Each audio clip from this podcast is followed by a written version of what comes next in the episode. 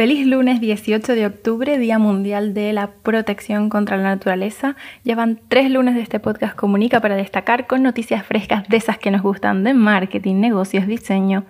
Encantada de tenerte aquí. Abrimos con ronda de titulares de las cinco noticias de la semana. Escuchas Comunica para destacar, el podcast de comunicación y marketing que te ayudará a potenciar tu marca. Trucos todas las semanas para que puedas aplicar desde ya. Yo soy Paula Soret, publicista y diseñadora gráfica.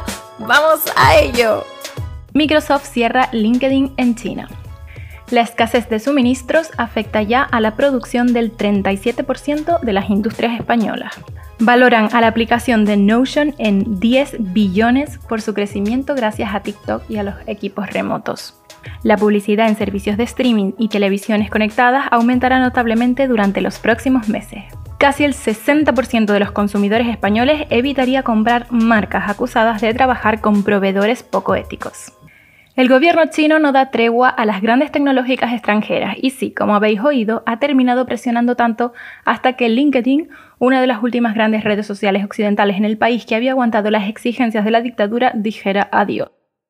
Como ellos mismos argumentan, la red social dejará de funcionar por enfrentarse a un entorno operativo desafiante, nos cuentan. Asegura The Wall Street Journal que el detonante de toda esta situación se dio cuando el gobierno chino propuso un ultimátum a la red social de 30 días para actualizar mejor su control de contenidos. ¿Y tú, hasta dónde estarías dispuesto a llegar para mantener tu empresa a flote en un país extranjero con estas duras restricciones? Un dilema potente. Te dejo ahí pensando para charlar más tarde porque nos queda para rato. Seguimos. Las encuestas de la Comisión Europea sostienen que un 22% de las empresas manufactureras españolas ya se estaban viendo el pasado julio obligadas a reducir su oferta a causa de la falta de suministros, mientras que el porcentaje de compañías afectadas de alguna manera en su producción crecía hasta el 37%. Un investigador científico del CSIC, entrevistado por la Sexta Noticias, aseguraba ayer que, en general, estamos asistiendo a un descenso de la disponibilidad mundial de materias primas como el petróleo o el gas. Esto está afectando, por ejemplo, a la producción de microchips, lo que se traduce en falta de stock también para la creación de productos tecnológicos. Hasta el propio Apple anunciaba hace poco la reducción de producción de su iPhone 13 por esta crisis de recursos. Esto incrementa los precios de la tecnología, afirman hasta en un 25%. Y aquí lo siento, pero voy a meter opinión personal. ¿Cuántas veces se ha hablado del cambio climático?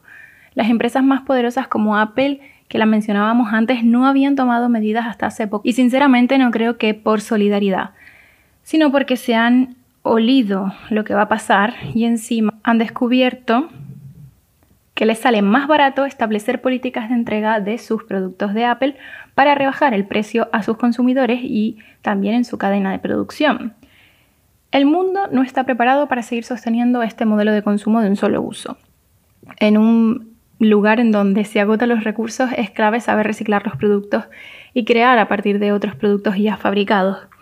Con este tema ya sabes que podría extenderme muchísimo, pero prefiero que sigamos el debate por redes sociales y más en este día tan bonito de protección a la naturaleza. ¿Cuál es tu propuesta para mejorar esta situación como empresa o consumidor? Espero leerte, de verdad. Vamos a relajar un poco el ambiente con la fuerza que está tomando la aplicación de Notion.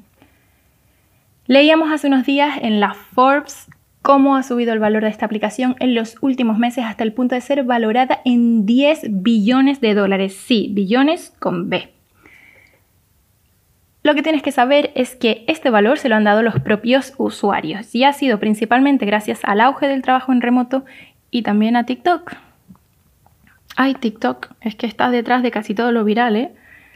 Para quien no lo sepa, esta plataforma es una aplicación muy completa de organización que te permite trabajar en equipo y organizarte de múltiples formas. Posee integraciones con muchas otras aplicaciones conocidas de productividad y organización, y yo personalmente desde aquí te invito a que la pruebes. Es la que utilizamos en la agencia y bueno, para tu información aprovecho para decirte que últimamente he estado enseñando un poquito más de la aplicación en mis redes sociales, pero si quieres saber un poquito más de cómo funciona, te recomiendo pasarte por la web de los chicos de Notion Mango, que se podría decir que son mi sponsor de hoy, así que te dejo el link en la descripción. Quieto parado, que nos quedan dos noticiones. Vamos con servicios de streaming que se han convertido en uno de esos elementos que suben cada vez más y que se han asentado como fundamentales en el ocio de los consumidores. Netflix ha hecho mucho daño a la televisión tradicional y las marcas lo saben. Por eso vemos como la estimación de la inversión publicitaria está cambiando y también cómo las marcas están rotando a otros entornos como estos, según nos cuentan las estadísticas de Freewheel. Un 32% de los encuestados cree que en general los presupuestos publicitarios van a mejorar y un 60% cree que en los próximos 12 meses aumentará la inversión en publicidad en televisiones avanzadas, lo que podemos conocer ahora como las Smart TVs. Sin embargo, el mercado todavía critica la situación en términos de medición, sobre todo los marqueteros que seguimos preocupados por cómo se va a poder medir el retorno de la inversión publicitaria. Y para celebrar este bonito día me gustaría contarte esta última noticia que considero súper importante después de lo que te he contado hoy y espero verte por mis redes sociales con tu opinión. Antes te leía este titular de que casi el 60% de los consumidores españoles evitaría comprar marcas acusadas de trabajar con proveedores poco éticos. Estos datos los arroja un nuevo estudio del OpenText que ha revelado que el 59% de los consumidores españoles son los que no volverían a comprar a una marca si se dieran estas condiciones y dice que en su lugar buscarían una marca alternativa que se comprometiera con el aprovisionamiento responsable. Los datos están ahí. Después de la pandemia, el 88% de los consumidores tiene previsto dar prioridad a la hora de comprar a este tipo de empresas que dejan claro que cuentan con estrategias de aprovisionamiento ético, en comparación con el 77% que lo afirmó antes de la pandemia, con lo cual hemos visto ese aumento de conciencia después del COVID en un 10%. Para mí esto son muy buenas noticias y creo que sigue poniendo de manifiesto el cambio tan importante que estamos viviendo, que hay que respetar no solo de dónde extraemos los recursos, sino a los propios consumidores que están exigiendo estas políticas medioambientales más duras, tanto a las empresas como a la política en general, y que saberse adaptar pasa por medidas verdes en todo el tejido empresarial y cuanto antes aprendamos a dar este salto, más beneficios de todo tipo vamos a empezar a ver. Debo confesarte que me emociona hablando de estas cosas y me encantaría saber qué opinas sobre todo esto.